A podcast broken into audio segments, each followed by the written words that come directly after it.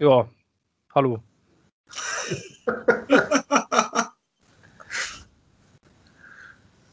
hallo. Ich mache mal einen Whisky Cola. Willkommen, äh, liebe Katastrophentouristen, Zuhörer, ähm, mitleidige Anhängerschaft. Wer auch immer uns gerade noch zuhört. Ähm, wir sind ein Jets-Podcast ähm, und dementsprechend sehen Sie hier in ich äh, es euch jetzt mal, weil hier wahrscheinlich jede Menge äh, Hörer dabei sind, die uns bisher noch nie gehört haben, einfach nur, weil sie sich an unserem Unglück laben wollen. Ähm, ich begrüße Sie zu, äh, zu dem Abgesang unserer Franchise. Es war das Spiel gegen die Colts in Week 3, das wir jetzt gerade hinter uns haben. Wir haben es gestern, ähm, heute ist Montag, wenn ihr das hört, ist es wahrscheinlich schon Dienstagmorgen. Und das Spiel Kansas City Chiefs gegen Baltimore Ravens ist bereits in the books. Ähm, das wirkt wie zwei absolut unterschiedliche Welten, über die wir uns hier unterhalten. Chiefs gegen Ravens und die New York Jets. Es ist aber trotzdem dieselbe Liga mit denselben finanziellen Voraussetzungen, was unglaublich ist. Die Jets haben gegen die Indianapolis Colts gespielt. Das heißt gespielt. Ähm, sie haben gegen Indianapolis Colts versagt. Sie haben gegen Indianapolis Colts äh, sind sie untergegangen. Ähm, kein einziger Spieler stach positiv heraus, für mich zumindest nicht. Ähm, es sei denn, man sucht die Erdnüsse aus dem Kackhaufen. Ähm, dann kann man vielleicht noch eine finden, die ganz ist. Aber es war eine absolute Vollkatastrophe. Ähm, 36 zu 7 hieß es am Ende. Und es war auch, das ist das Bittere, so zu erwarten. Ähm, wir, haben uns in der, äh, wir haben uns in der Redaktionsgruppe noch unterhalten und da fielen, äh, da fielen dann unter anderem auch so dieses, naja, entweder hält man das lange offen oder es wird so ein 42-7 ja, am Ende war es ein 36-7, also so weit davon lagen wir jetzt auch nicht entfernt. Nur sieben Punkte gemacht. Ähm, und am Anfang wirkte das aber, ich sag mal, wie war der Einstieg, Knut, in dieses Spiel? Ähm, ja gut, der Start war unglücklich mit dem mit der Interception, im, glaube im sechsten Spielzug. Ähm, der Drive war wie immer ziemlich planlos, viele Inside Runs. Dann hatten wir, glaube ich, eine Pass Interference, die den Drive am Leben hält. Und dann bei Dritter und irgendwas die Interception, die zum Pick 6 führt. Ähm, Im Anschluss, ja, Postwenden der Ausgleich, glaube ich, ne? Oder war das ein Drive danach? Ja, es war, ich weiß nicht, ob das jetzt ein Ausgleich war. Ja, war es. Doch, das war der einzig gute Drive, den die Jets, glaube ich, ja. bisher ähm, in dieser Saison gespielt haben. Also der einzig wirklich überzeugende, sagen wir so. Genau, wo man ohne Flaggen irgendwie übers Feld kommt. Und der sah tatsächlich gut aus, gerade ähm, das, was Sam, Sam Darnold da vor dem Pass gemacht hat, wie er sich da aus dem Tackle befreit und äh, rausrollt. Hm.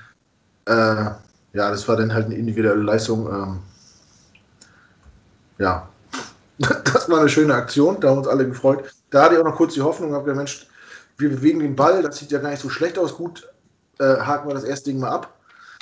Äh, aber wir sind ja irgendwie nicht, nicht aussichtslos. Und dann waren ja zum ersten Mal die, äh, die Colts im Ballbesitz und dann hat man schon gesehen, dass da relativ wenig gehen wird, weil Philip Rivers einfach verdammt sicher war, seine Bälle fast alle zusammengebracht hat. Ähm, die Receiver von den Colts auch nichts haben fallen lassen irgendwie. Ja, da war irgendwie schon klar, dass also man hat gemerkt, dass unsere Defense, äh, wo eigentlich unsere Stärke ist, äh, wenig aufzusetzen hatte gestern auch und ja, war früh zu erkennen, in welche Richtung das geht auf jeden Fall. Ja, Pick Six hieß es nicht nur einmal, sondern zweimal und eigentlich im übertragenen Sinne auch dreimal. Denn ähm, die dritte Interception, also es waren zwei Pick Six. Und die dritte Interception war in der Endzone. Also im Endeffekt war es eigentlich auch ein weggenommener Touchdown durch diesen, äh, durch diesen Wurf. Ähm, Sam hat uns gestern durch individuelle Fehler 21 Punkte gekostet. Da braucht man nicht zu überschönreden. Sam Darnold war gestern wirklich, wirklich schlecht ähm, abgesehen von einzelnen Spielzügen, aber das äh, beschreibt eigentlich quasi seine bisherige Karriere, würde ich fast sagen. Ähm, man sieht, es, das Talent blitzt immer wieder auf, aber äh, das tut es auch bei Mitchell Trubisky manchmal. Ähm, wir wissen nicht so recht, was wir an Sam haben. Zwei Interceptions von Xavier Rhodes. Der Xavier Rhodes, der äh, einer der größeren, oder der most overrated Player, sag ich mal, vom Namen her und sowas für mich in dieser Liga. Ähm, er ist nur ein durchschnittlicher Cornerback, hat aber zwei Pässe gefangen, beeindruckend. Also im negativen Sinne war das Playcalling. Es war wirklich eine absolute Katastrophe. Das habe ich gestern auch bei Twitter über meinen eigenen Account geschrieben. Ähm, ich weiß nicht, was Adam Gaze da wieder eingefallen ist. Also ständig, man, die, der ein oder andere Power Run äh, wurde versucht am Anfang über Mackay Beckton. Das war ja ganz okay. Der erste Drive sah auch ganz gut aus. Aber danach war wieder völlig aussichtslos. Ähm, was, äh, was mir aufgefallen ist beim Playcalling war, dass immer wieder diese kurzen Hook- und Curl-Routes, ähm, Curl-In und Curl-Out auf Außen geworfen wurde. Das gegen eine stetige Zone-Defense und wenn die Flat immer gedeckt ist, dann ist eine Zone-Defense wie gemacht dafür, eine Hook, eine Hook-Pässe. Jeder, der von euch Madden spielt, wird das kennen. Ähm, diese Hook-Routes, die laufen, funktionieren wunderbar gegen, gegen Man-Coverage.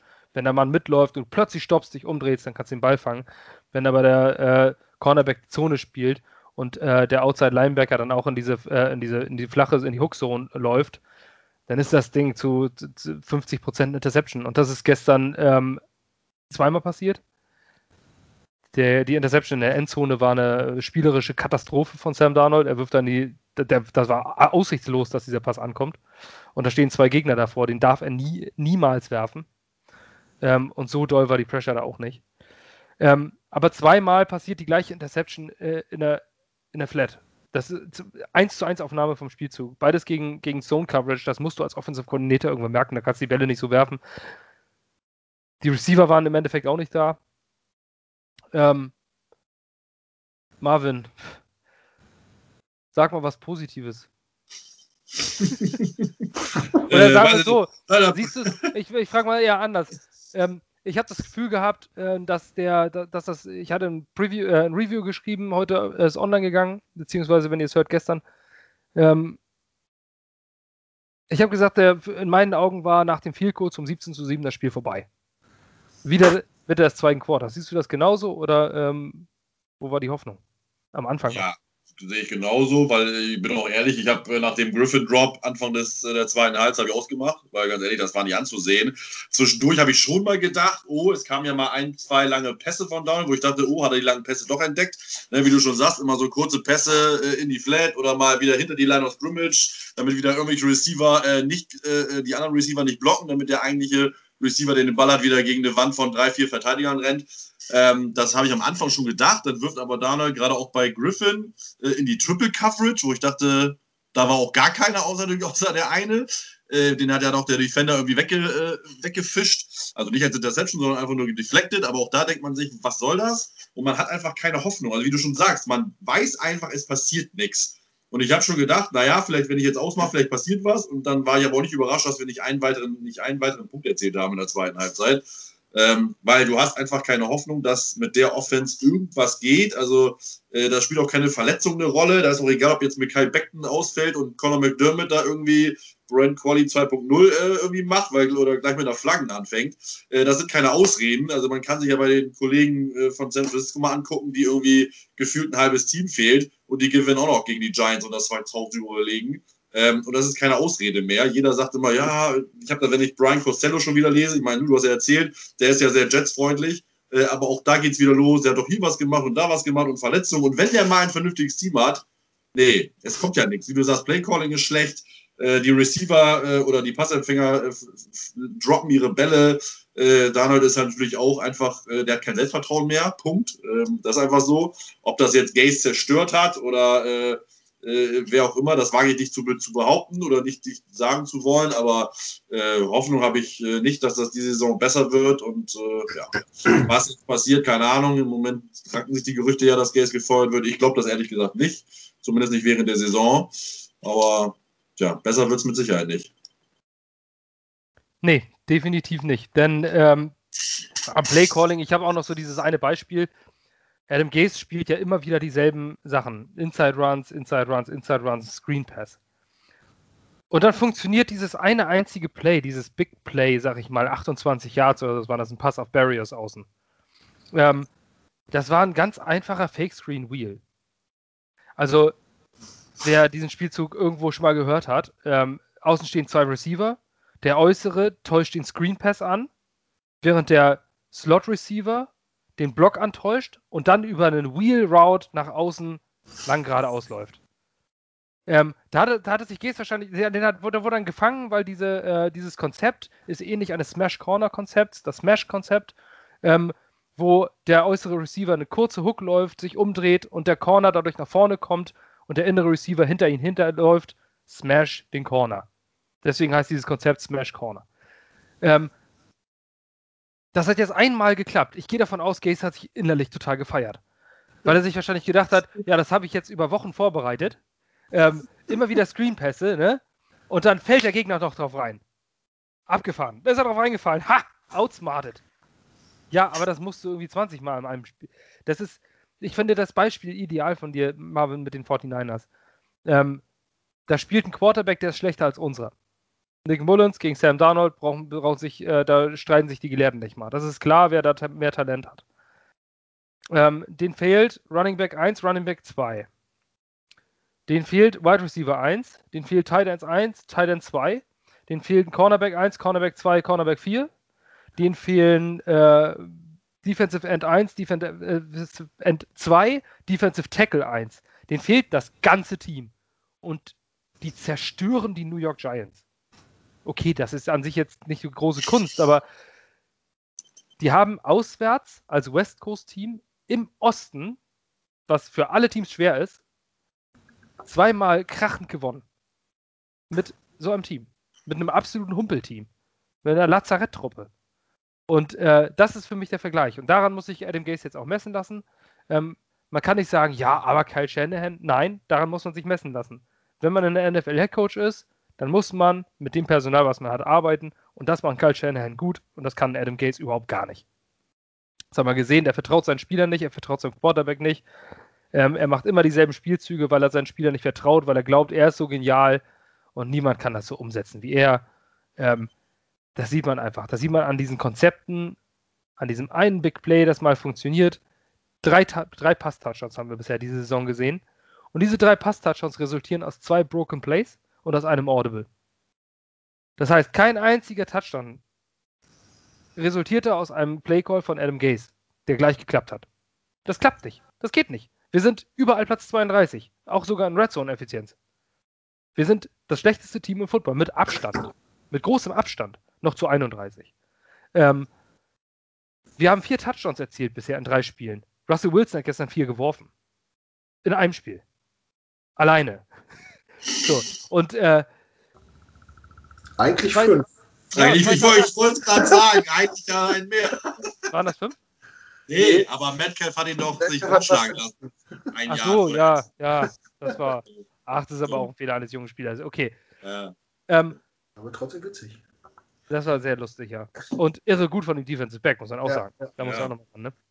Das ist ein ähm, sonst, so, sonst so ein Play, das eigentlich nur ein äh, Tyron Matthew sonst immer macht. Aber. Das haben wir ja in Erfahrung, das haben wir es gelernt. Eben.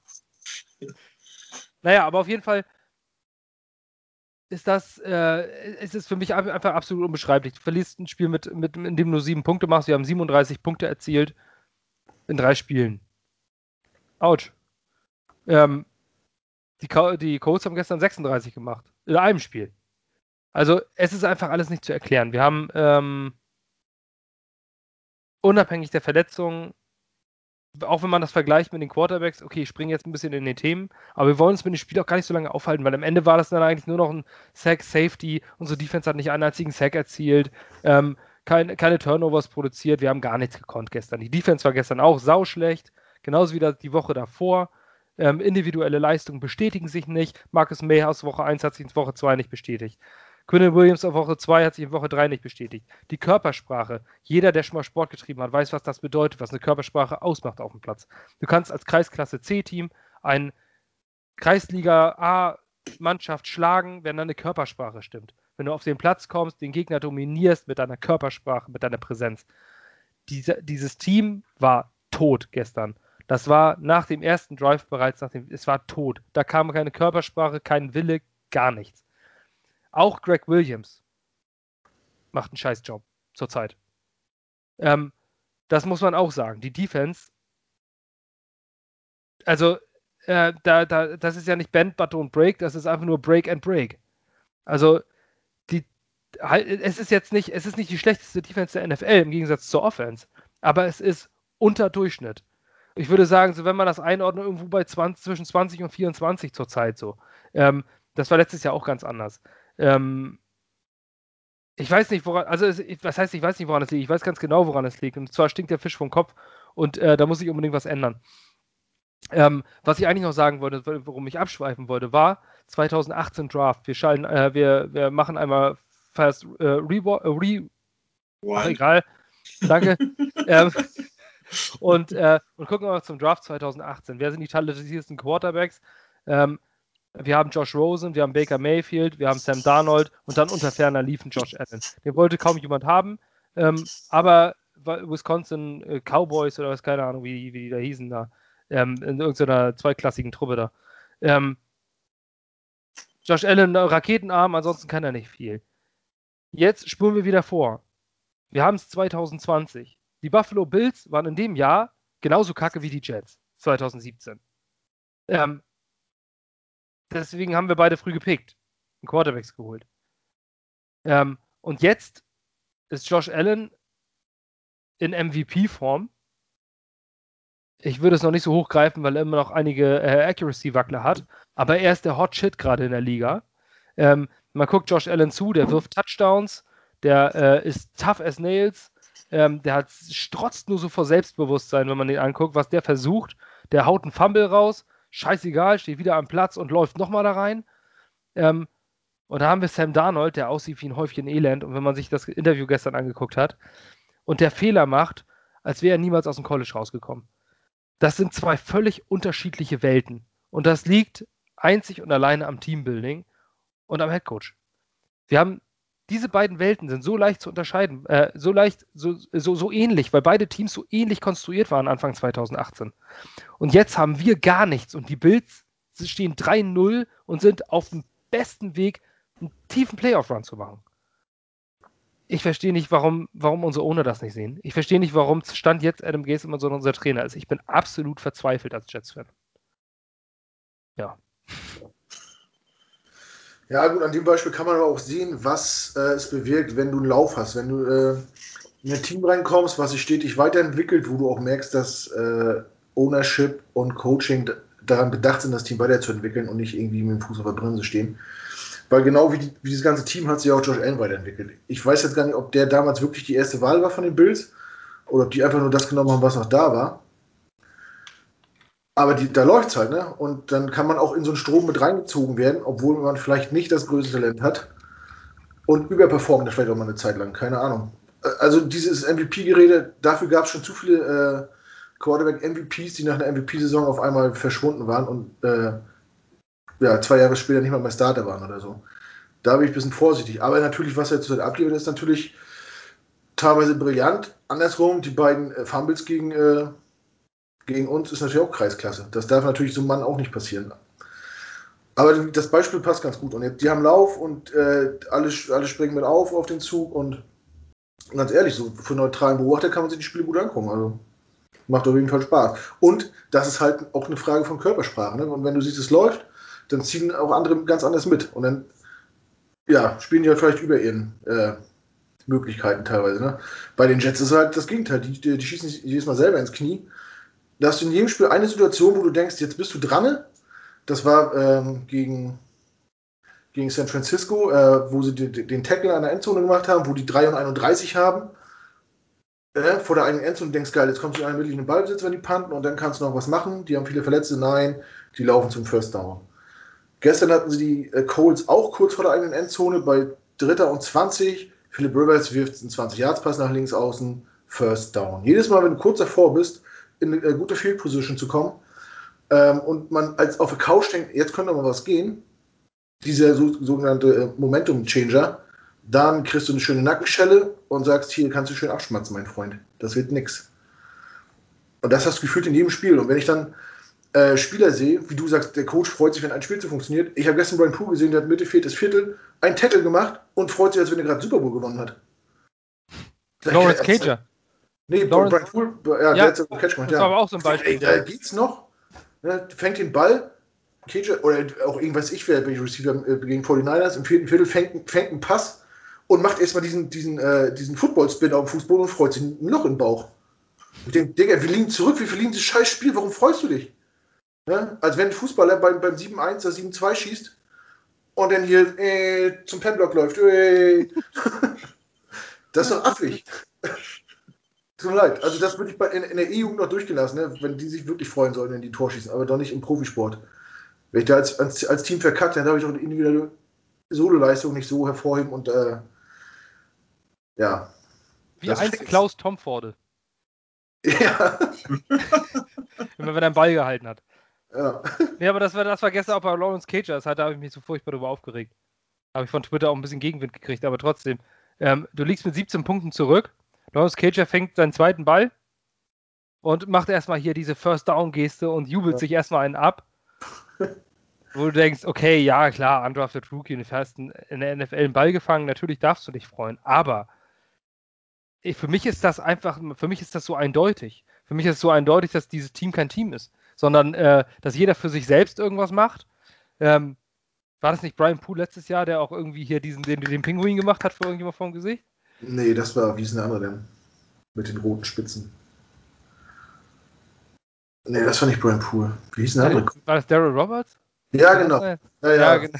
Was fast, fast eine Flagge gebracht hätte, ja. Ja, naja, auf jeden Fall, äh, das, ist, das, das ist einfach Kasper-Kram und das, das braucht man auch nicht. Und niemand, eigentlich, ich kenne das zumindest aus meiner aktiven Zeit so, wenn du ein Play machst, dann feiert dich deine Positionsgruppe am Spielfeldrand. So, das wurde, wurde, uns als Defensive Backs zumindest immer, immer, immer eingetrichtert von unserem DB-Coach. Und nicht nur eine Saison, sondern mehrere Jahre, auch in anderen Teams. Ähm, ihr unter DBs, wenn einer von euren DBs ein Play macht, dann dreht ihr an der Seite durch. So, das motiviert. Aber da macht irgendwie einer einen Spielzug und habt ihr an der Seitenlinie gesehen, was für leere Gesichter man da geguckt hat? Das war tot. Die Seitenlinie war komplett tot. Ähm, da kommt Sam Darnold nach einem Katastrophenspiel. Das passiert jedem Mal. Kyler Murray hat zum Beispiel gestern auch scheiße gespielt. Ähm, der steht dann aber an der Seitenlinie und dann kommt Cliff, Cliff Kingsbury zu ihm, packt ihn auf die Schulter an seinen jungen Quarterback und sagt ihm einmal, alles alles wird gut, streich ihm nur mal im Kopf. Sowas, was man halt auch zum Beispiel als Vater zu seinem Sohn macht oder sowas. Ist natürlich noch ein anderes Verhältnis, aber man sieht Sam Darnold wie ein Häufchen Elend an der Ecke stehen und Adam Gaze, habt ihr schon mal gesehen, dass der sich mit jemandem unterhält, außer sich Koks auf die Hand zu machen? Machen zu lassen? Äh, Riechsalz, Entschuldigung, ich weiß, dass es kein Kokain ist, aber das sah zumindest äh, schräg aus, aber ähm, der steht ja immer nur alleine, glotzt auf seine Zettel und redet nicht mit den Leuten. Und das ist die Aufgabe eines Headcoaches. Du musst auch mal mit deinen Leuten reden, egal ob es Offense, Defense oder sonst was ist. Der lässt den da einfach alleine. Der lässt dann, der macht dann irgendwie den dritten, vierten Spielzug. Gestern war unser bester Spieler ein 37-jähriger Running Back. Das kann doch nicht angehen. Dem hat auf die Schulter geklopft. Also so ist es ja nun auch nicht. ja, ja, natürlich. Mit dem, das ist ja auch ein Gaze-Guy. Ja, so. genau. Ja. Mit, dem, äh, mit dem macht er dann hier einen auf, äh, einen auf alles super und so. Und Sammy, unser 21-jährige Quarterback, der steht da, oder 22, wie ist er jetzt? Ja, steht da an der Seite. 23 schon? Ja, ja ist, ja. so egal. Fast Altersheim. Aber auf jeden Fall wird er, ähm, wird er da einfach an der Seite stehen gelassen. Da ist nichts Aufbauendes, gar nichts. Dieses Team ist einfach tot. Ja. Rotten to the core. Das hatten wir letztes Jahr schon bemängelt, dass äh, Feedback, egal ob positiv oder negativ, von Adam Gase in Richtung seiner Spieler gerade in sein junges Quarterback-Talent null ist. Auch Logan sitzt ja danach nicht mit, äh, mit dem Tablet neben ihm und zeigt ihn auf, wo der Fehler war. Der sitzt da ganz allein und muss das für sich verarbeiten. Das haben wir letztes Jahr ganz oft kritisiert und es ändert sich nichts dran. Und ich hätte jetzt gedacht, dass wenn Flecko am Start ist, dass der so ein bisschen die Rolle von Josh McCown von vor zwei Jahren übernimmt. Aber auch der, also ich fand, wie der da gestern saß, ziemlich überheblich auf der Bank, so arrogant reingeguckt, als wenn der wüsste, dass der nächste Woche startet. So ging mir es auch. Also mir ging, hab, tatsächlich, mir ging auch Joe Flecko auf den Sack. Du bist so sympathisch, du bist sonst als du bist ja als Leader eingestellt, der so ein bisschen was die Jungs ein bisschen pushen soll oder wenigstens ein bisschen mit an die Hand nimmt. Und der saß da ganz und hat irgendwie auch nur sein Ding gemacht. Also ist mir irgendwie aufgefallen, oh, du, du, kommst mir irgendwie gar nicht nett drüber. So. Und ja, und äh, das ist halt das Ding Adam Gaze. Ich will jetzt seine fachliche Kompetenz gar nicht in Frage stellen, da fehlt mir ja selbst der Background so. Ähm, aber Head Coach ist halt viel, viel mehr. Das ist auch viel zwischenmenschlich und viel Menschenführung. Und da musst du halt junge Spieler oder auch alte Spieler, wenn die Scheiße spielen, halt auch mal einen Arm nehmen und sagen, Kopf hoch geht weiter oder auch mal ein Lob aussprechen, wenn was Gutes gelaufen ist und nicht einfach die ganze Zeit da alleine stehen und jeden um sich herum ignorieren. Und ich, ich begreife es nicht. Ich habe gestern auch während des Spiels äh, die Kommentatoren gehört. Ich habe gedacht, ich bin, ich, ich träume. Ja. Da haben die gesagt, ja, äh, ja, Adam Gaze, der hat ja bei den, der war ja OC bei den Broncos und bei den, äh, bei den Bears und Headcoach bei den Dolphins. Er hat ja in seiner Karriere schon viele, viele Quarterbacks mitentwickelt. Deswegen war sein Signing damals absolut richtig. Und da habe ich mir überlegt, hä? Also Peyton Manning war schon fertig, als er bei den Broncos war. Der musste nicht entwickelt werden. Äh, wie hieß denn der rauchende Bierbäuchige von den Bears nochmal? Jetzt hört man sein Name nicht ein. Quarterback. Der rauchende Bierbäuchige? Ja, der immer so lustlos gewirkt hat. Ach so, Jay Cutler. Jay Cutler, den hat der, er. Der hat doch keinen Bierbauch und der raucht auch nicht. Den, den, hat er natürlich gut weiterentwickelt und was er mit Ryan Tannehill in Miami gemacht hat, sieht man jetzt, wenn man Ryan Tannehill bei den Titans sieht. Also ich weiß nicht, was die Kommentatoren da auch manchmal sagen. Also. Ja, aber Trent Green, Green Twitter, Green auf Twitter Hashtag Gaze Freedom Watch ein. Das ist von Joe Caporoso, der verfolgt so Spieler, die nicht mal unter Adam Gaze und plötzlich erfolgreich sind. Das ja. sind einige was Trent Green da gesehen hat oder erzählt hat, das, ich habe es auch nicht verstanden, weil genau wegen solchen Leuten äh, äh, ist man dann als, als Jets-Fan und irgendwie so, so, ein Hater oder so. Wo ich dachte, Leute, guckt ihr einfach mal die, Ergebnisse an, guckt euch mal die, die, die Liste an. Ich meine, dass die Jets jetzt seit 2018 letzter sind, sagt doch alles aus. Ja, da braucht man, mehr braucht man auch gar nicht diskutieren. Das ist doch eigentlich das positive Totschlagargument für alles, äh, dass Gaze kein Offensive Mastermind ist. Und wenn man Dwayne Green dann sagt, ja, der hat die Offense äh, für Timo gemacht und das lief super, wo ich dachte, Nein, nur weil er im Playoff-Spiel einen Pass an Demarius Thomas angebracht hat für 80 Yards, lief die Offense nicht super. Äh, und dann hat er die für Manning umgestellt. Ich glaube, die hat Manning sich selber umstellen lassen. Und Tanner ist auch eine Wurst gewesen in Miami und war auch immer nur verletzt. Und auch die Verletzungen werden ja immer als schön angeführt. Ist auch ein Gaze-Problem. Ne? Das ist ja, hat Basti auch schon mehrmals gesagt das ist doch kein Zufall oder Heiko, wie auch immer, dass er seit vier Jahren immer die meisten Verletzten hat. Das ist kein Zufall. Es tut das mir echt leid. Also, es, ist, es ist statistisch nachgewiesen. Am Ende der ja. Saison ja. waren die meisten Spieler auf Injured Reserve. 2019 die New York Jets, 2018 die Miami Dolphins, 2017 die Miami Dolphins, 2016 die Miami Dolphins. Ja. Jetzt, wer war der Head Coach? Das kann doch kein Zufall sein. Dieses Jahr sind wir es mit Sicherheit auch. Also mehr abgesehen, San Francisco macht so weiter, dann vielleicht nicht, aber dann sind wir halt. Drei Jahre in Folge weiter. kann Zufall sein. Drei Jahre in Zufall kann, kann ein ganz krasser Zufall sein, aber fünf Jahre? Ja. Leute, nee, das kann kein Zufall mehr sein. Das liegt, nicht, das liegt nicht am Turf. Und wie gesagt, ich glaube einfach, was äh, Knut ja richtig gesagt hat, äh, ich glaube einfach, das ist die Hauptaufgabe eines Headcoaches, Menschenkenntnis und Menschenführung zu haben. Der könnte ja sogar ein fachlicher ein Vollidiot eigentlich sein, weil er hat ja seine Leute. Er könnte mega Offensive Coordinator haben, mega Defensive Coordinator, mega Special Teams und mega Position Coaches und könnte selbst von Football theoretisch keine Ahnung haben. Wenn er die Leute führt, sein Team und die ganzen Spieler, wäre der der beste Headcoach ever. Und alle anderen machen dann ihre anderen Dinger und machen das, was wichtig ist. Game Planning, Play Calling, all anderen Scheiße. Er müsste das nicht mal können. Aber Gates kann ja weder noch. Das ist ja, und wenn du den dann siehst in der Pressekonferenz, dann wird ja schon, wird ja eigentlich schon ein halber Pazifist, aber den Typen würde ich echt einfach mal irgendwo äh, verkloppen in den Grab stecken und dann sagen, ja, er ist leider, er hat sich leider auf, äh, weiß ich nicht, St. Kitts und Nevis zur Ruhe gesetzt, er möchte nicht mehr. Wir machen das jetzt alleine. So. Das war einfach wie mit Napoleon damals, der auch ein bisschen größenwahnsinnig war. Und schicke ihn einfach irgendwo in St. Lucia oder wie hieß die Insel? Irgendwo so eine Insel, dann kann, soll er da. Helena, ja, genau, da kann er auch hin. Helena, genau. Da soll er hier mit seiner Marie Antoinette da. Genau. Ähm, auf jeden Fall ist in meinen Augen eine, eine Trainer. Also ich bin wirklich jemand und ähm, ich glaube, ihr habt das auch mitgekriegt, so über die Offseason, zumindest die, die uns gefolgt haben. Wir haben wirklich versucht, äh, diese, ganze, diese ganzen Firegaze, äh, Pessimismus ähm, ein bisschen fernzuhalten. Wir haben das wirklich versucht. Wir haben uns Mühe gegeben, äh, sachlich zu bleiben, das ein bisschen auszublenden und zu gucken, vielleicht klappt es ja doch. Aber es geht nicht mehr. Ich glaube tatsächlich, dass der Einzige, der es für sinnvoll hält, Adam Gaze noch, äh, noch in, diesem, in diesem Team zu halten, der Owner ist. Ansonsten gibt es keinen. Das kann ich mir nicht vorstellen. Wenn Joe Douglas ist es, tut mir leid, dann musst du Joe Douglas auch feuern. Ähm, denn das hatte ich heute auch schon diverse Diskussionen. Ich kann einfach nicht nachvollziehen. Ich bin, ich bin äh, seit 2008 Jets-Fan. Ähm, ich kenne die Geschichte davor sehr deutlich, weil ich mich sehr, sehr viel mit den Jets beschäftige, auch mit den einzelnen Jahren und mich mit Leuten unterhalte, die in den Zeiten äh, Jets-Fan waren. Das ist die schlimmste Zeit seit Richie Kotite. Und Richie Kotite war 19, 1995 Jets-Trainer. Ähm, das war, als er 1,15 mit der Saison ging. Ähm, war auch so ein Offensive Mastermind, den sie äh, geheiert haben. Und danach war der absolut katastrophale Rebuild. Ähm, es ist so schlimm zurzeit. Es ist einfach nicht auszuhalten. Ähm, und ich weiß nicht, wie man dort den Trainer nicht entlassen kann. Die Johnsons haben seit 2000 besitzen sie die New York Jets und äh, haben noch nie einen Coaching Change in der Saison gemacht. Also in den letzten 20 Jahren haben sie nie einen Trainer innerhalb der, in der Saison entlassen. Ob das finanzielle Gründe hat oder Konstanz oder weiß der Geier was, scheißegal. Auf jeden Fall haben sie es nicht gemacht. Deswegen habe ich ein bisschen Befürchtung, dass es auch nicht passiert. Diese Saison. Muss ich sagen. Ähm, und dann fragen sich manche noch, ist das so, ähm, oder die Frage gebe ich gerne an euch weiter. So, man, ist, man steht ja jetzt Montag, man ist Owner und sagt sich, wir spielen ja am Donnerstag wieder gegen die Broncos.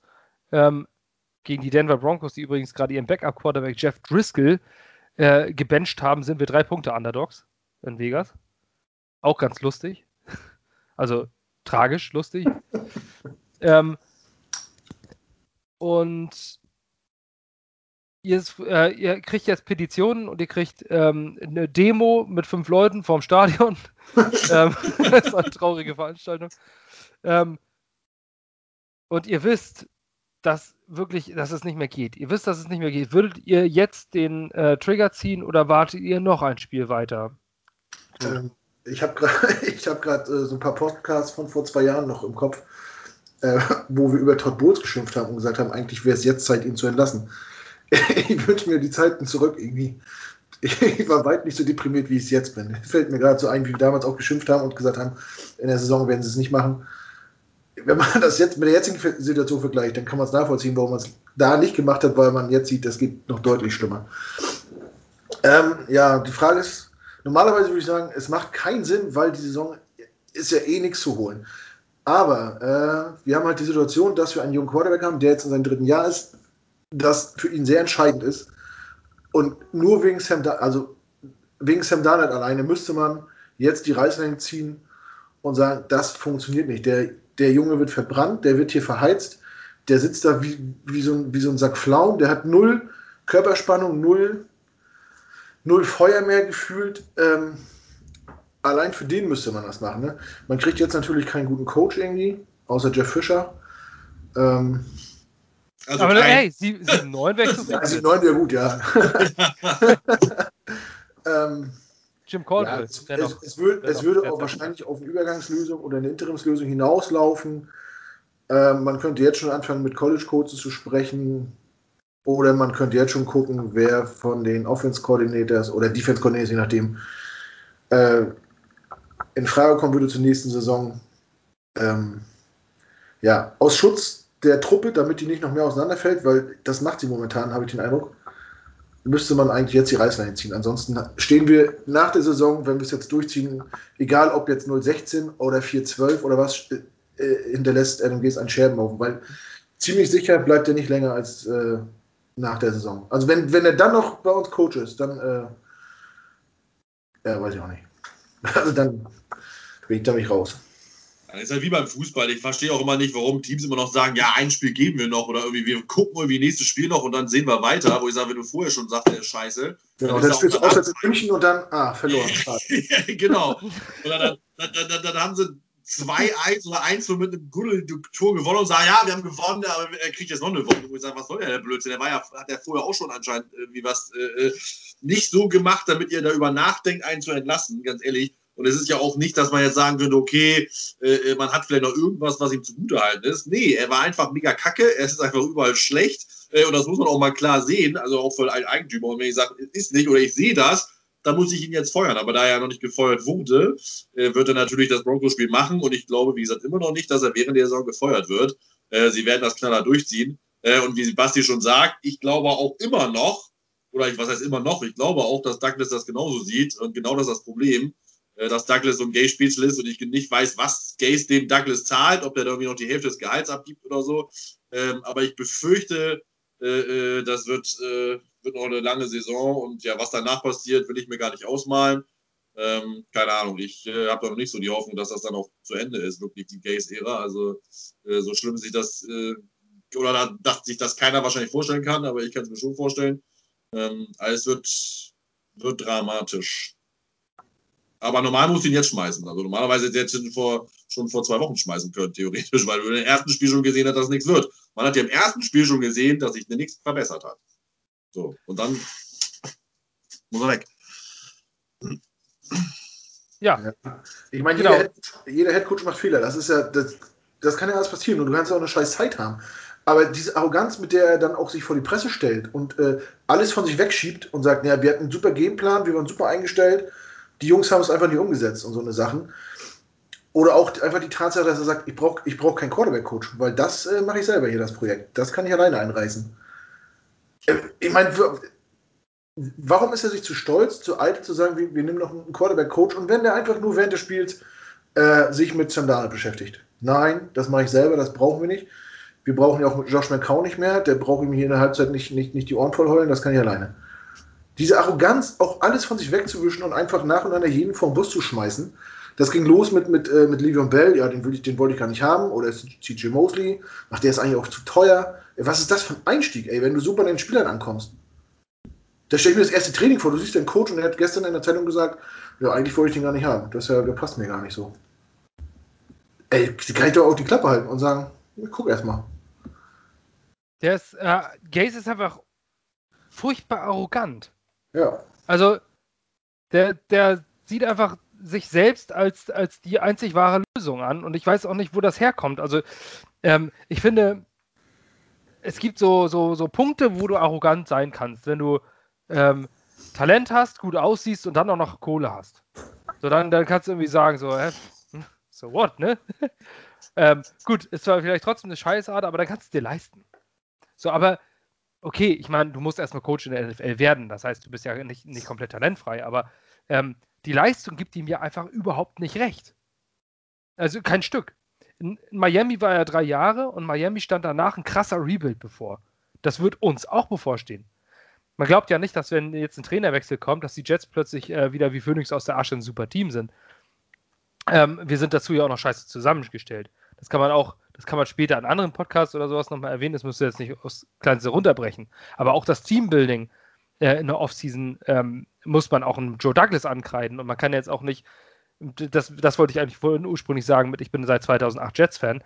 Ähm, ich habe seitdem nicht viel Gutes erlebt. 2009, 2010 war super. Da war, wurde ein kurzfristig erfolgreiches Team aufgebaut, so wie es jetzt zum Beispiel die, äh, die Rams gerade machen wo du so äh, ein paar Jahre erfolgreich bist und danach musst du halt komplett nochmal neu starten, weil du keine Picks hast und, und keine Kohle mehr. Saints. Ja, oder so, aber es hat funktioniert. Wir waren zweimal im Championship Game, es war kurz davor, äh, in Super Bowl einzuziehen. Aber danach hatten wir dann plötzlich, ich glaube 2010 oder 2011, hatten die Jets nur drei Picks insgesamt im Draft. Ähm, das waren halt so eine Dinger, da tradest du halt für Spieler und holst dir äh, gute Spieler. Das hat auch wirklich funktioniert. Ähm, aber da, eigentlich war das alles keine gute, keine guten General Manager Leistungen. Das letzte war dann tatsächlich vernünftige Leistung von Mike Tannenbaum. Danach ist es dann gescheitert, weil man keine Picks mehr hatte. Und seitdem haben wir einfach keine Resultate. Und das ist das, was mich stört. Und deswegen weiß ich auch nicht, warum so viele Fans jetzt so viel auf Joe Douglas halten. Ähm, weil in meinen Augen hat Joe Douglas bis, bisher noch keinen guten Zug gemacht. Äh, man kann natürlich sagen, er hat ja sehr, sehr viel für Jamal Adams gekriegt. Ja, es ist richtig. Aber wir sehen auch, jetzt gerade auf dem Platz, was Jamal Adams und wie viel dann doch fehlt an spielerischer Leistung. Guckt euch mal Seattle, äh, Seattle an, wenn Jamal Adams da auf dem Feld ist. Der ist, ne, der ist präsent. Pre-Snap ist der präsent, der läuft, der haut den Pass-Rush raus, sowas. Da stellt sich eine Defense drauf ein, der fehlt uns. Ähm, zwei First-Round-Picks sind super, aber wir wissen bisher nur nach drei Spielen, dass Michael Beckton der Pick saß. Ist nicht schwer bei einem 11. Overall-Pick, dass der Pick sitzt. Ähm, das hat auch Mark McKagan hingekriegt, einen vernünftigen äh, First-Round-Pick äh, zu setzen. Ähm, danach wissen wir aber noch nicht. Das heißt nicht, dass es nicht gesessen hat, aber wir wissen es noch nicht. Außer im Erstrunden-Pick und vielleicht den Panther in Runde 6, der jetzt auch nur durchschnittlich spielt, ähm, wissen wir es noch nicht. Und das Team ist schlechter geworden als letztes Jahr. Wir haben äh, mit Robbie Anderson Receiver verloren. Man mag sich darüber streiten. Ich kann auch die Ansichten verstehen. Äh, wir hatten die Diskussion in der Redaktionsgruppe. John zum Beispiel sieht es anders. Der ist froh, dass er weg ist. Auch Max sieht das, sieht das so. Ich persönlich sehe es anders. Aber darüber kann man streiten. Robbie Anderson ist natürlich kein, äh, kein Genie. Aber er gehört immer noch zu den, ähm, zu den Receiver mit den meisten Receiving Yards dieses Jahr gerade. Und wir haben Richard Perryman. Der verletzt ist, was vorher klar war, dass er verletzt war. Das heißt, unsere Receiver-Gruppe ist dadurch, dass man Robbie Anderson nicht gehalten hat, obwohl man ihn hätte halten können aus finanziellen Mitteln, ist massiv schlechter geworden. Der Vorteil, den wir an Robbie Anderson noch hatten, war Avail Availability. Ob der jetzt nur gespielt hat oder nicht, er war immer gesund. Der hat ganz, ganz selten verletzt gefehlt. So einen musst du halten. Gerade als undrafted Free Agent, okay. Hat nicht funktioniert, unsere Receiver-Gruppe ist schlechter geworden. Pass Rush haben wir uns nicht verbessert. Es gab diverse Möglichkeiten. Ähm, du siehst in Justin Houston, der lange auf dem Markt war. Von den Colts, der hat, der, der hat uns einen Safety reingehauen jetzt am Wochenende. Ja, ein Yannick Ngakwe, der für einen Second-Round-Pick äh, zu den Vikings gegangen ist. Einen irre geilen Sack gestern, einen Strip-Sack gestern gemacht. Ähm, all so eine, so eine Spielertypen. Äh, offensichtlich wurde niemals richtig für Jadevon Clown den Push gemacht. Es hieß, man hat das einfach so hingenommen, dass dieses Team so kacke ist wie jetzt. Oder Joe Douglas hat tatsächlich Adam Gaze vertraut, dass er gesagt hat, ich krieg das hier schon hin mit den Jungs. So, also das Teambuilding ist auch ein Problem. In der Free Agency wurde nicht vernünftig gearbeitet. Ähm, es wurde kurzfristig gearbeitet. Ich weiß nicht, ob sie es auf lange Hinsicht auszählt. Ich möchte Joe Douglas nicht vor den Bus werfen. Aber was ich damit einfach nur sagen will, ich kann nicht verstehen, wo diese Confidence herkommt von den Fans in so einen äh, in so eine Position, in so einen Menschen, nur weil er Vorschusslorbeeren hatte. Die hatte Mike McKagan auch und die hatte John Itzig auch. Und ähm, wir wissen es noch nicht. Warum sagt man Big D und Joe Douglas, yeah, und das ist der Heilsbringer? Wir sind eine absolute Müllorganisation gerade, von oben bis unten. Und äh, das muss sich erstmal beweisen, dass das kommt. Und Joe Douglas ist bereits im zweiten Jahr und wir sind schlechter geworden. Das muss man einfach so sehen. Wir haben jetzt viele Draftpicks, aber bringt einem auch nicht immer was. Mike McKagan hatte teilweise auch viele Draft. John Itzig hatte zwölf Draftpicks, die Itzig zwölf. Alle nicht mehr da. So, und das ist sechs Jahre her. Wenn du mal guckst, was, was die Green Bay Packers zum Beispiel sind, die Draftpicks von vor sechs Jahren, das, das, das ist die Hälfte noch da. So, das ganze Team besteht nur aus selbst gedrafteten Spielern. Das ist, äh, das ist der Unterschied. Und das ist das, warum ich nicht verstehe, warum man Joe Douglas so, so, so huldigt gerade. Ich möchte nochmal betonen, ich bin nicht gegen Joe Douglas. Aber er hat es bisher noch nicht bewiesen. Unser Team ist schlechter geworden. Von zum letzten Jahr zu diesem Jahr, auch über die Free Agency. Das Team ist schlechter aufgestellt als letztes Jahr. Ich kann es einfach nicht nachvollziehen. Ich kann nicht nachvollziehen, wo dieses. Ich will es niemandem vermiesen. Ich möchte auch Fans das nicht vermiesen. Aber ich kann nicht verstehen, warum dieser, woher dieser Glaube kommt. Naja, es muss sich grundlegend was ändern. Man darf ja nicht vergessen, auch wenn Joe Douglas jetzt schon zwei Jahre da war, so richtig countable ist das ja erst jetzt seit einem Jahr ungefähr. Ne? Er kam ja zum sehr merkwürdigen Zeitpunkt, direkt nach dem Draft irgendwie. Da war die Messe für diese Saison ja schon gelesen, was den, was den Roster anging. Ähm, so richtig bewerten kann man das, was er ist, was er seit dieser Offseason gemacht hat. Ähm, wir haben vor der Saison alle gesagt, die O-Line muss verstärkt werden, das hat er gemacht. Mit dem Moves war ich und bin ich jetzt immer noch zufrieden. Das muss ich natürlich alles, alles noch finden. So, Robbie Anderson war in meinen Augen nicht zu halten. Ich hätte ihn auch gern behalten. Ich glaube auch, dass äh, Douglas die Kohle bezahlt hätte, aber ich glaube, der wollte einfach nach äh, zu seinem alten Coach aus Temple, damals der jetzt bei den Panthers ist. Matt Rule ist das, naja. Ne? Mhm. Ähm, ja, und sonst, was, was war denn ein Wide Receiver auf dem Markt? Nix. Und ich glaube. Musst so, du traden. Ja, aber, aber ja, die Cardinals haben sich für einen Second-Round-Pick die Andrew Hopkins geholt und der reißt die ganze Hütte ab da. Ja, aber meinst du, wenn, wenn die Jets bei, bei Andrew Hopkins anfragen, dann sagt der doch, schöner Witz. Da hat er doch nicht mitzureden. So läuft das System nicht. Ja, das weiß ich nicht. Natürlich. Du, Off offiziell nicht, nee. also mal, wenn du jetzt, der Andrew Hopkins ist ein Erstrunden-Pick wert, aber sowas von, also mindestens. Und der Andrew Hopkins ist eigentlich zwei Erstrunden-Picks wert. Ja. Ähm, aber die Cardinals geben einen Second-Round-Pick. Wenn dann jetzt, dann da, da sagt auch niemand, Bill O'Brien ist ein Idiot. Ja, das wissen wir. Aber trotzdem, Bill O'Brien sagt sich ja nicht, der, der, trotzdem fragst du dann noch vorher mal an der Liga, die haben auch so eine WhatsApp-Gruppe, da mit den 32 Heinels. ähm, dann sagt er, schreibt da mal irgendwie einer rein, so, Alter, ey, die, die, die, die Typen aus der Wüste, die haben mir gerade einen Second-Round-Pick geboten. Und da musst du doch als reinspringen und sagen, als Jets, hm, wir haben Brishad Perryman, Josh Doctson vor der Saison. Das war's. Und Jamison Crowder im Slot, aber ansonsten Outside Receiver haben wir nicht. Wir geben euch einen First-Round-Pick. Das ist die Andrew Hopkins. Das weiß doch von, der, von den anderen GMs doch keiner, dass die Cardinals da geboten haben. Das glaube ich. Natürlich, der Titel. Das, das, das, erzählt er schon rum. Das, das, ist ein Mikrokosmos. Die wollen doch ihren Preis hochtreiben. Wenn ich jetzt äh, was meinst du, warum die Jamal Adams, da wird doch, äh, was meinst du, wie viele da ein Angebot gemacht haben? Und dann ja, sagen die, die Seahawks, äh, das überbiete ich. Aber da, aber da wie auf dem Markt. Da wussten doch auch alle, dass, dass der weg will und dass der weg soll. Es du weißt das doch von Madden. Du sagst doch bei, Madden, da siehst du auch die drei Angebote nebeneinander. Die sprechen schon miteinander. du wusstest doch, dass die And- Andrew Hopkins zwei, das weiß doch jeder, dass der mindestens zwei Erstrunden-Picks wert ist. Deswegen haben viele wahrscheinlich gesagt, ach, brauchen wir nicht anfragen, der ist unbezahlbar. Dann haben die Cardinals im Head Office irgendwie eine Feier gehabt, waren alle hart, haben gesagt, pass mal auf, wir rufen, jetzt Houston an und verarschen einfach mal Bill O'Brien. So, der ist reingefallen. So ist das nämlich gelaufen. Nein, Mann. Und dann haben die jetzt gleich festgemacht mit Stempel und Urkunde und dann war das Ding durch. Da konnte keine andere mal reingerätschen. Meinst du, die, haben, da- die waren irgendwie zusammen koksen und dann. Die waren, Bill, ja, Bill O'Brien hat, glaube ich, bestimmt zur Zeit durch sein Kinn gezogen. Da hat er ja so ein Loch. Ja. Oder die waren zusammen unterwegs, keine Ahnung, ja. Haben den irgendwie abgefüllt und haben die so ein Ding unter, vor der Nase gegeben. Unterschreibt mal hier, dass die, äh, Wahrscheinlich Das- so eine Wette. ja. Irgend so eine abgefahrene Wette. So, pass auf, wenn ich hier äh, dieses Maß auf trink jetzt Ja. noch, dann gibt's mit der Andre Hopkins für einen Second Rounder. Traust dich nicht, traust dich nicht. Doch, trau ich mich. Zack, weg. okay. Nur in Unterhose einmal über den Kies. Ja. Von hier bis da, dann kriegst du ihn.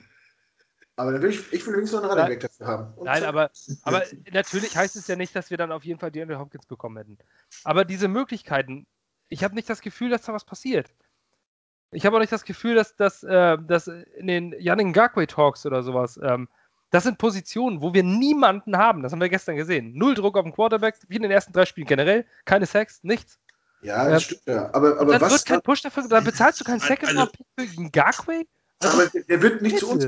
Der wird auch nicht zu uns nicht gerne zu uns äh, na? Der wäre nicht gerne zu uns gekommen. So ja, jetzt, er, jetzt, hat, jetzt trägt er lila und hat, ist auch, steht auch 0-3. Ja, da, Kann passt, nicht da passt er charakterlich besser hin. So, du siehst ja auch, was Joe Douglas draftet. Der guckt darauf, dass er irgendwie Lockerroom-Guys kriegt. Wenn du siehst, wie, wie ein Garten sich in den so- sozialen Medien bewegt, äh, ist er irgendwie auch nicht vorzeigenswert. Ist Ja, ja, auch, mal, dir- ist, ist ja auch mal ein Faktor. Was bringt dir denn eine furchtbar freundliche Truppe, wenn die nur auf die Fresse kriegen? Dann zerfallen die auch irgendwann. Ja, aber was, was nützt dir jetzt ein guter Passwasher? Der spielt vielleicht ein oder zwei Jahre da. Der Rest vom Team ist, ist nicht auf seinem Level. Und du schmeißt einen Haufen Kohle raus oder Picks raus, nur um eine Position auf, aufzugraden. Ich glaube, langfristig oder mittelfristig ist das schon auf einem guten Weg mit Joe Douglas. Ja, okay. Also, nee, wie gesagt, also wir verrennen uns jetzt gerade. Ich wollte damit Joe Douglas nicht vom Bus werfen. Ich wollte damit eigentlich nur sagen, ähm, dass ich nicht verstehen kann, wo diese unbedacht unbedenkliche äh, Confidence herkommt. Dieses Nee, einfach dieses natürlich- Vertrauen. Natürlich muss er sich auch Kritik gefallen lassen. Er ist natürlich nicht alles erst reingelaufen oder natürlich hätte man Sachen besser machen können, aber man sieht halt immer nicht, was hinter den Kulissen abläuft und deswegen ist es immer schwer zu beurteilen. Aber Geduld ist eine Tugend und deswegen gucken wir, was noch kommt. Ach, Knut. Geduld ist eine Tugend. Ja. Ähm, ich würde noch dieses eine Thema ansprechen wollen und dann würde ich es fast, auch schon wieder beenden, weil wir haben ja schon wieder eine Dreiviertelstunde äh, wettern. Das Thema Trevor Lawrence würde ich ganz gerne noch ansprechen. Das Thema First Overall Pick, das Thema Quarterback Picken. Ähm, Marvin, wir hatten vorhin schon das Thema, dass äh, Sam nicht gut war. Jetzt habe ich das dritte Mal schon das Thema nacheinander gesagt. Äh, das schneide ich an dieser Stelle nicht weg. Ich will einfach nur sagen, das ist schon mal vierter Whisky. Vielleicht merkt man es. Geht, noch geht's, finde ich. An, an einem Montag. Ist sonst auch nicht, eigentlich nicht so mein Ding. Ähm, naja, Marvin. Die Chance ist da, dass wir den First Overall Pick kriegen. Ich glaube nicht, dass die Jets nur 16 gehen. Ich glaube, dass wir äh, noch drei, vier Spiele gewinnen werden. Nach dem Coaching Change vielleicht sogar fünf oder sechs. Ähm, ich glaube, das ist der absolute Tiefpunkt. Noch tiefer geht es nicht als jetzt. Deswegen ist es vielleicht irgendwann, kannst du so aus Versehen irgendwie auch nochmal ein Spiel gewinnen. Und ich glaube, dass es äh, noch schlechtere Teams insgesamt in der NFL gibt. Nach jetzigem Standpunkt sind wir mit Abstand das schlechteste Team. Aber so insgesamt glaube ich, dass, äh, dass wir dann doch auf einem Talentlevel sind, wo wir nicht das schlechteste Team sein müssten, wenn wir einen anderen Coach haben.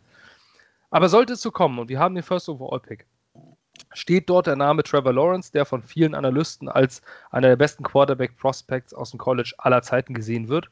Wird gerne mal so gesagt, habe ich schon öfter gehört.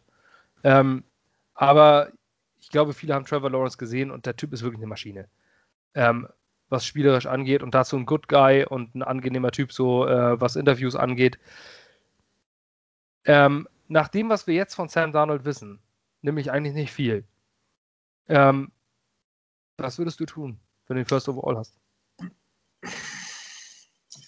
Ich kann natürlich in die Zukunft gucken, aber ähm, so wie Darnold jetzt spielt und so wie die Gesetze sind, würde ich Trevor Lawrence nehmen. Ähm, es ist natürlich eine schwierige, schwierige Situation oder eine schwierige Entscheidung, das jetzt zu fällen. Ähm, man weiß ja nie, wie das, was passiert, wie Donald sich entwickelt, wie, die, wie das Team sich entwickelt. Ähm, aber Stand jetzt, so wie ich auch Trevor Lawrence gesehen habe, das weiß nicht viel, aber äh, äh ich sag mal so, die Experten sagen ja immer Surefire Thing und so, das haben sie über tausend andere Spiele auch schon gesagt, die gebastelt sind. Aber Lawrence hat schon ziemlich, ziemlich, ziemlich gute Anlagen. Er kommt von einem Winning Program, äh, was immer wichtig ist, also was ich persönlich wichtig finde.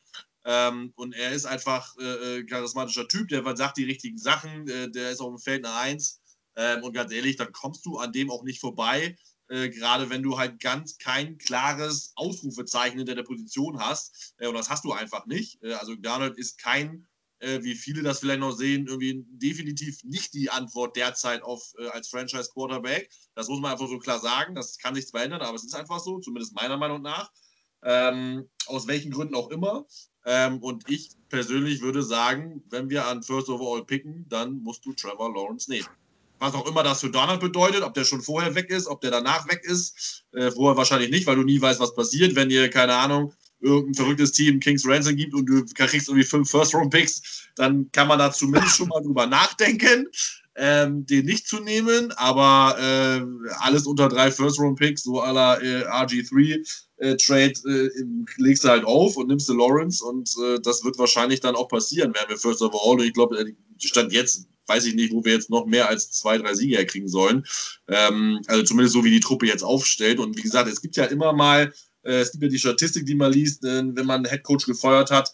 Ähm, die Teams waren, was war die Statistik? 39 zu 65 äh, mit Interim-Headcoaches. Also es ist jetzt nicht so, dass wir dann irgendwie noch äh, Bäume ausreißen werden, auch wenn Greg Williams eine dieser Ausnahmen ist, äh, nachdem er für Hugh Jackson übernommen hat. Ähm, und wir, Greg Manvone hat ja auch gesagt, äh, jetzt Headcoach zu feuern, wäre eigentlich Schwachsinn. Gut, sagt man als Spieler vielleicht und sagt ja, der muss sofort gefeuert werden, damit wir hier besser spielen.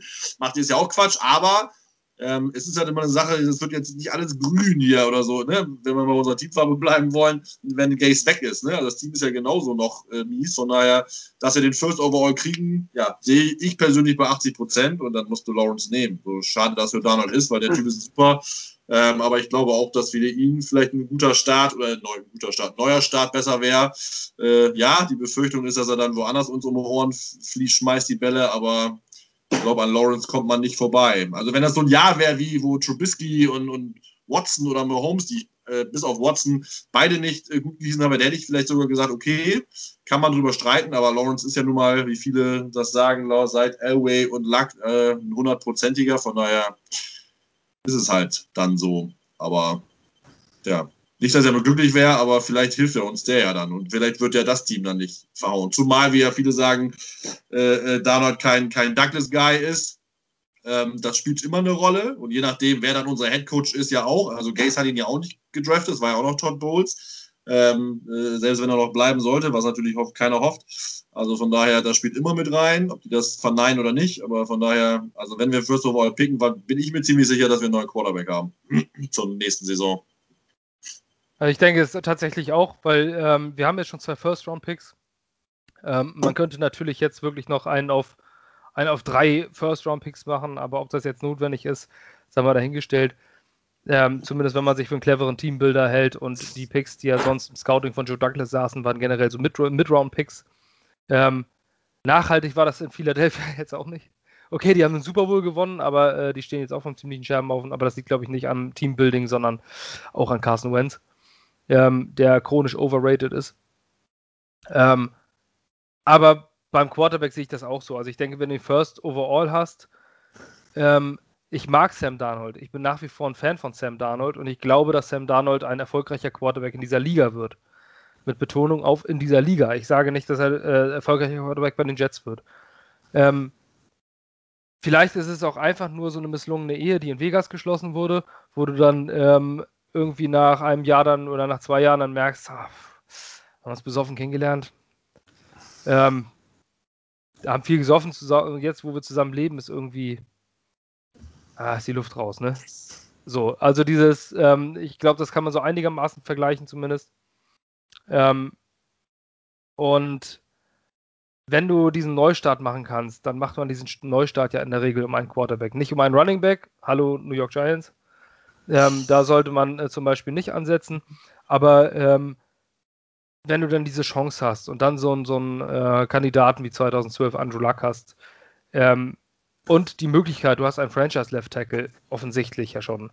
Äh, das heißt, du startest ja nicht von der Pika auf neu, sondern äh, du hast ja schon so ein paar Building Blocks. Dann wäre es vielleicht sinnvoll, ja. Ähm, und in meinen Augen auch fast alternativlos, wenn du den First Overall zumindest bekommst. Ihn wegzutraden ist immer eine Möglichkeit, aber wir wissen bei Sam, das sind wir mal alle ehrlich, wir wissen doch alle nicht, was wir an ihm haben. Wir wissen, dass er Talent hat, aber wir wissen nicht, ob er die Lösung ist. Nach wie vor nicht. Und das ist Jahr drei. So. Es liegt am Coach, es liegt nicht an Sam Darnold. Ich will Sam Darnold da wirklich tatsächlich niemals die Schuld geben. Er macht schlechte Spiele, ist den Umständen äh, entsprochen. Äh, ich finde es aber auch beeindruckend, wie viel Geduld die New Yorker Fanbase und die New Yorker Presse mit Sam Darnold hat. Denn äh, das ist normalerweise in New York absolut ungewöhnlich.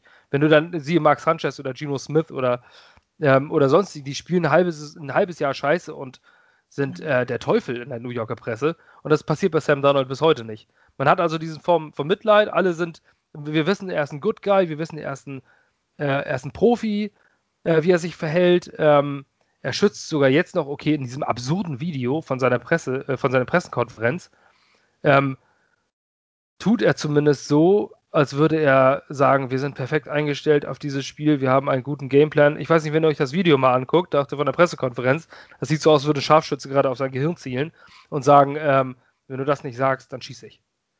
Ähm, so sieht das wirklich aus. Also das habe ich wirklich das Gefühl gehabt. So sieht ein Geisel aus, die gerade in einer Geisellage ist. Das ist natürlich ein bisschen übertrieben gesagt, aber es wirkt wirklich so. Wenn ihr euch das Video anguckt, geht mal auf äh, Twitter und dann äh, Sam Darnold Press Conference oder sowas und dann könnt ihr euch diese, diesen drei Minuten stellen oder guckt mal über unser Gangrene Germany Profil bei Twitter, das teile ich gleich nochmal, dann könnt ihr euch das nochmal angucken.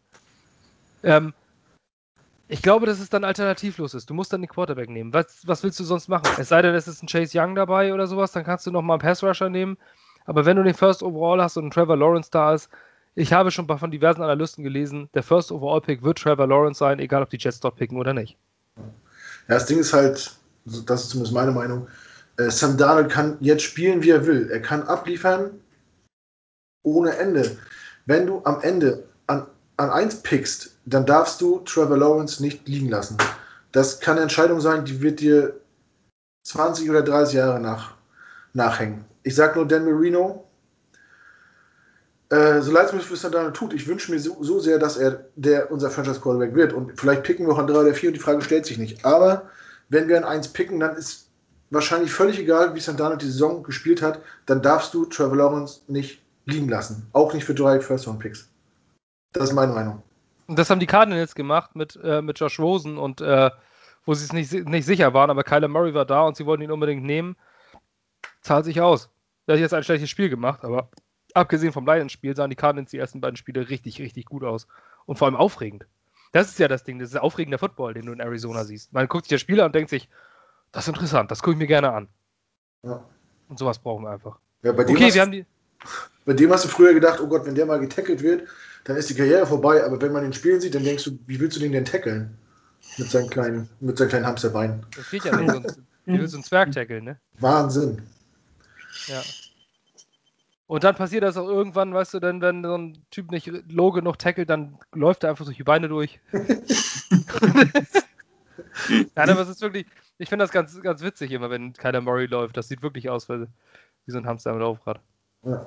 Aber erfolgreich, er ist wirklich, wirklich gut. Man kann so mal ja. sagen, was man möchte. Ja, Macht noch seine Fehler, aber er ist auch gerade Anfang zweites Jahr, also von daher darf er die Fehler auch noch machen. Der ist halt mega akkurat, das ist das Wichtigste überhaupt, ne? Genau. Dann hat er wie gestern mal ein richtiges Scheißspiel, aber wie gesagt, Anfang zweites Jahr. Was willst du denn erwarten, ne? Da kannst du noch keine, bist du noch nicht der Top-MVP. Ja, ich glaube, das war's für heute. Wir haben fast die Stunde voll. Es sei denn, ihr habt noch was zu sagen. Ich habe es nicht. Wir spielen am Donnerstagabend Thursday Night Football ähm, gegen die Denver Broncos. Ähm, die Einschaltquoten werden wahrscheinlich übelst gering sein in diesem Spiel.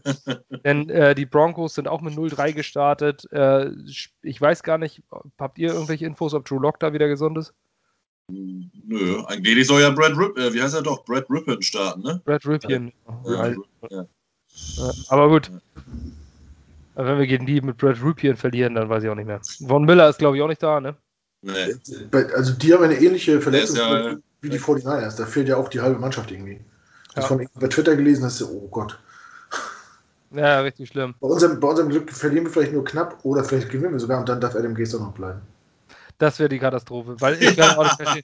Man sieht doch einfach, was so ein Schrotthaufen dieser, dieses Team zurzeit ist. Und dann gewinnst du ein Spiel und sagst, ja, jetzt könnten wir vielleicht doch den Trainer noch behalten.